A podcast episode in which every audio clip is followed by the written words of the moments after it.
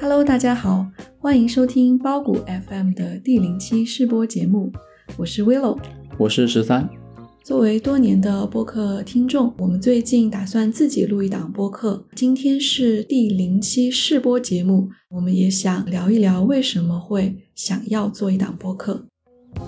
Hold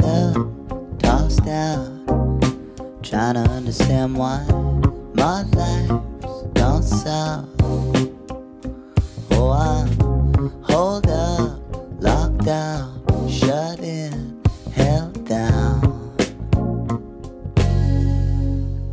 觉得我的原因其实很简单，就是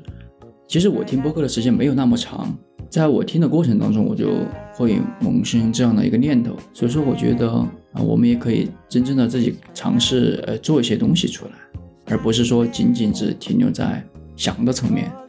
我听播客的时间比你长一些。最早听说有播客这样一个形式是在一二年左右，那个时候有身边的朋友推荐我听一个节目叫“糖蒜广播”，这个可能是我听说过的第一档不是广播节目，而是独立制作的这种播客节目。当时我就收藏了，但是说句实话，一次都没听过。真正开始使用播客这个软件来收听节目是二零一四年以后，因为当时我是刚刚从法国到加拿大，我希望能够了解就是法国发生了哪些新闻，同时也希望锻炼自己法语的听力吧。然后我就开始在播客这个软件里面去搜索法国的一些公共广播节目。但是当时我的收听也是局限在广播节目里面，并且当时我应该没有没有收听到任何中文的节目。然后后来慢慢接触到中文节目，是从 IPN 旗下的播客节目开始，比如说《博物志》或者 IT 公论这样的节目开始收听播客。到现在，呃，中文播客世界里面的节目越来越多。我几乎现在的收听习惯也是，可能百分之八九十都是收听中文的播客节目。想做播客其实也很久了，但是完全是停留在一个想法的层面。可能很多播客的听众也有过类似的想法，但是由于觉得自己的能力还不够，觉得自己没有那么多可以表达的内容，或者觉得自己表达出来的内容别人听了以后不会有太多收获，所以就没有去行动。但是当你告诉我你也想录播客的时候，那我就想，既然我们都有这个想法，不如就试试看。我再补充一下，就是觉得我还有个原因，我刚刚忘了说，另外一个原因是，其其实我一一直以来，我觉得自己的口头表达能力其实是自己的一个弱项，嗯，但是我又很喜欢播客这这种形式，然后我觉得这对于像我这种口头表达能力不是特别好的人，我觉得也是一个锻炼。对，这也是我一直以来想要录播课的原因之一。我觉得，作为在国内接受教育的人来讲，其实从小到大锻炼口头表达能力的机会都是相对比较少的啊。那后来进大学之后，虽然有机会做 presentation，但是也是啊，提前准备好讲稿写好，甚至有的时候是拿着稿子念。所以说，这种即兴表达自己的想法这个能力是不足的。在我之前上课的时候，确实很明显的就看得出来，我们大家在做 presentation 的时候，也不仅仅是中国人，就是呃，我们亚洲人。特别是东亚的人啊，我们在做做 presentation 的时候，其实我们就是没有那么自信。但其实完整的听下来，你也会觉得，其实我们做的东西都不错。只是说有时候我们所有东西都想做得特别的完美，然后我们才会说想要 OK，我们准准备好了，然后我们再完美的呈现给大家。我其实刚才我没有讲完，但是因为我们现在做出来的内容肯定是比较粗糙的，可能是比较幼稚的。不成熟，但是我们真的要等到自己已经完全准备好的时候才开始做，那可能永远也等不到那一天。是是是，我们只有在做的这个过程中去完善自己，去不断的提高，然后让它看起来更成熟一些。是的，是的，嗯。OK，这就是我们的想做这档播客的原因。那么我们为什么要叫包裹 FM 呢？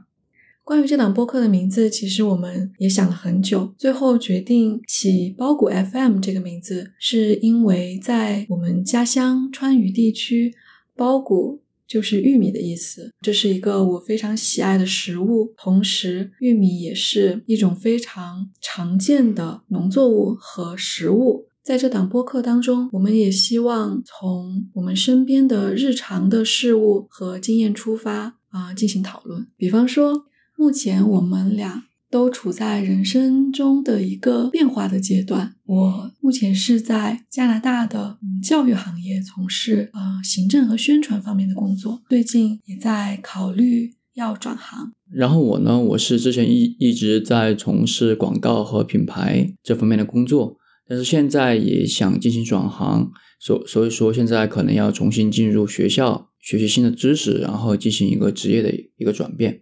所以，我们希望在这档播客当中，也分享我们在职业转变的过程当中遇到的一些困难，然后遇到的一些问题和收获。对我感觉到的是，其实这样的群体并不少，但是很少听到他们的分享，至少是从播客这一块。那么，我觉得在这一块群体里面，我们可以做一个分享者，那么可以把我们的一些见闻、我们的一些想法。我们的一些问题都跟大家一起分享，也许同一个群体的人，或者说是以正在进行职业转变的人，或者是准备进行职业转变的人，大家也许会有同样的一些问题，同样的一些思考，同样的一些矛盾，同样的一些挣扎。那么通过我们的这样，也许能找到一些答案。如果就算不能找到答案，我觉得也是一种，也是一种陪伴。因为我所从事的职业的关系，其实我的生活当中会接触到很多转专业、转行的人。但我和他们聊天，然后他们也希望能够听取到一些。这方面的建议，我其实，在考虑转行这件事之后，我也经常会去搜这种行业的播客，或者是在 YouTube 上看类似的 video。我觉得，其实英文的这方面的信息是挺多的，很多人都会在通过 vlog 的形式分享自己回到学校重新学习的体验，但是可能在中文还不是很多。但是我们的内容不仅仅是局限于这一块，我们也还会有一些其他的一些很日常的内容。关于这档播客到底应该做什么主题，我们之间也有过很长时间的讨论。对，但是因为我们也是刚刚起步，所以说不想给自己设太多限制。然后我们希望在做的过程当中，慢慢的找到自己更好的定位。对，其实就是给自己更多的一些话题的可能性，而不仅仅局限在嗯一个话题下面，然后做很细分的。对于我们这种新手来说，我觉得给自己更多的一些话题，可能会让我们能够保持一个良好的更新的频率。其实我觉得这一点，不管是对做播客，还是说对其他的任何事情也好，我觉得保持一个持续的一个长期的一个更新，或者说是一个实践。都是很重要的，所以说，我我确实我也我也觉得你当时非常担心我们会很快没有话题可讲，但是我觉得更需要担心的是这个博客能不能坚持做下去，因为大量的人开始做，可是几期之后或者几十期之后，如果没有很多听众，也然后也没有得到很多反馈的话，就很快就会放弃。所以我觉得最重要的是坚持。所谓坚持这个事情，有时候就是也许你把话放出去了，这也是一个能刺激你 不断坚持的一个原因。对我来说，我觉得，比如说我做出了承诺，然后我觉得我把话说出去了，然后我不想每天很快就会被自己打脸，所以说，呃，先说我们想有一个比较良好的一个更新频率，这样这样子也刺激我们不断的去寻找一些话题，然后让自己保持更新。所以你认为一个比较合理的更新频率是？可能一周一次吧，所以这个就是两周一次吧。另外呢，我觉得说是，我觉得播客这个事情，播客这个事情，它其实从经济成本上面来说，其实没有那么高。也许浪费的只是你的时间，但是这个时间也其实也不是浪费。至少你每周或者说每两周找到一段时间，你在讨论一些你喜欢的话题，即便没有人听。对，这个是。对，这个是就是 worst case scenario。如果没有人听，那至少我们达到了目的之一，就是去训练自己更有嗯逻辑的表达。对对，也不是说更有逻辑吧，就是至少你表达起来没有那么的紧张。和吃力。对，或者说是你能够接受自自己这种不是特别完美的表达，这样也是一个好处。以上就是我们如何克服了自我怀疑，开始录制一档播客的理由。如果你有任何的建议和反馈，欢迎和我们沟通。谢谢大家，拜拜。Don't be afraid to leave it all behind. Tomorrow is a new day. Back up and get out of here. We're driving tonight. I'll turn you back